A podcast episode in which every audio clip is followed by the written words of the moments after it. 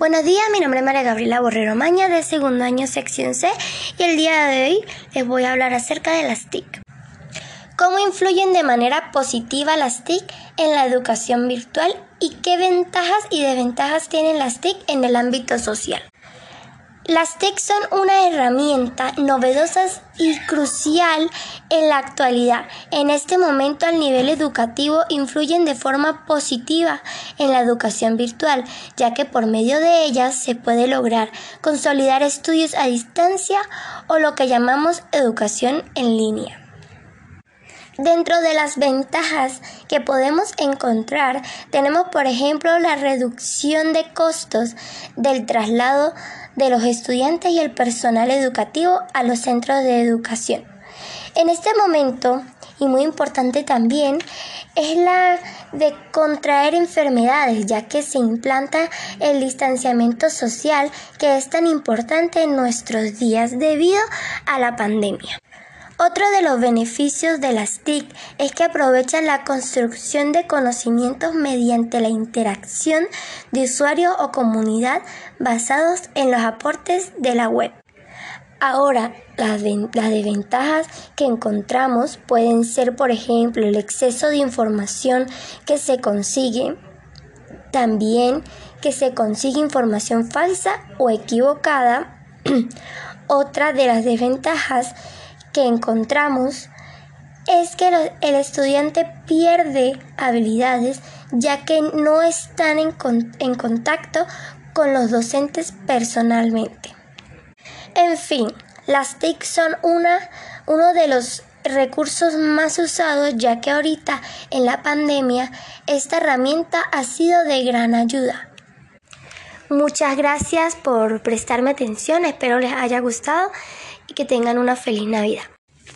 Buenas tardes, mi nombre es María Gabriela Borrero Maña y hoy voy a hablar acerca de una enfermedad del sistema nervioso. Esta enfermedad se llama prosopagnosia. Voy a hablarles acerca de una persona que sufre de esta enfermedad. Él es un actor muy reconocido a nivel mundial y este actor es Brad Pitt. El actor Brad Pitt sufre un trastorno neurológico llamado prosopagnosia, esta enfermedad también conocida como ceguera facial o agnosia facial. Es un trastorno de origen neurológico que se manifiesta en la incapacidad de reconocer los rostros en algunas ocasiones hasta el mismo propio. Voy a explicar un poco acerca de cómo esta enfermedad em, afecta al sistema nervioso. Respecto a cómo afecta la enfermedad en el sistema nervioso, las áreas cerebrales implican en su aparición. Inicialmente se aceptaba que una lesión en el hemisferio derecho era suficiente para producir prosopagnosia, lesiones cerebrales bilaterales. ¿Cómo afecta la enfermedad en su entorno social, familiar y personal?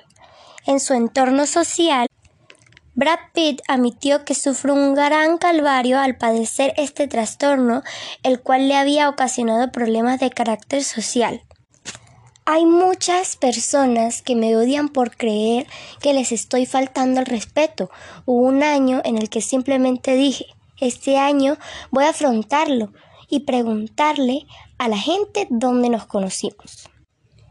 Pero todo ha empeorado ya que las personas todavía se ofendían más o interpretaban mi problema de vanidad o egolatria. Pero es un misterio para mí al no poder recordar su rostro, aseguró el actor, y así es como él ha enfrentado su condición a los medios sociales. En su entorno personal, el actor de 56 años explicó que le genera problemas en su vida cotidiana, ya que no reconoce a la gente con la que mantiene contacto. Además, el actor explicó que es difícil explicar lo que atraviesa al ser una enfermedad poco común y hay ocasiones en las que la gente no entiende. Su entorno familiar. La familia de dicho actor sufre ya que la enfermedad que padece es difícil de llevar. porque al encontrarse a algún familiar en la calle no lo va a reconocer ya que su enfermedad se lo impide. Estaba caminando por la calle y una señora me saludó desde el autobús.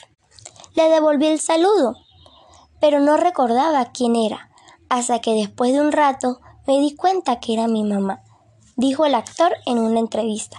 Por eso es difícil tanto para su familia, amigos, allegados y para él mismo el no poder reconocer a las personas. Bueno, esto ha sido todo por hoy, espero les haya gustado y nos vemos en un próximo podcast.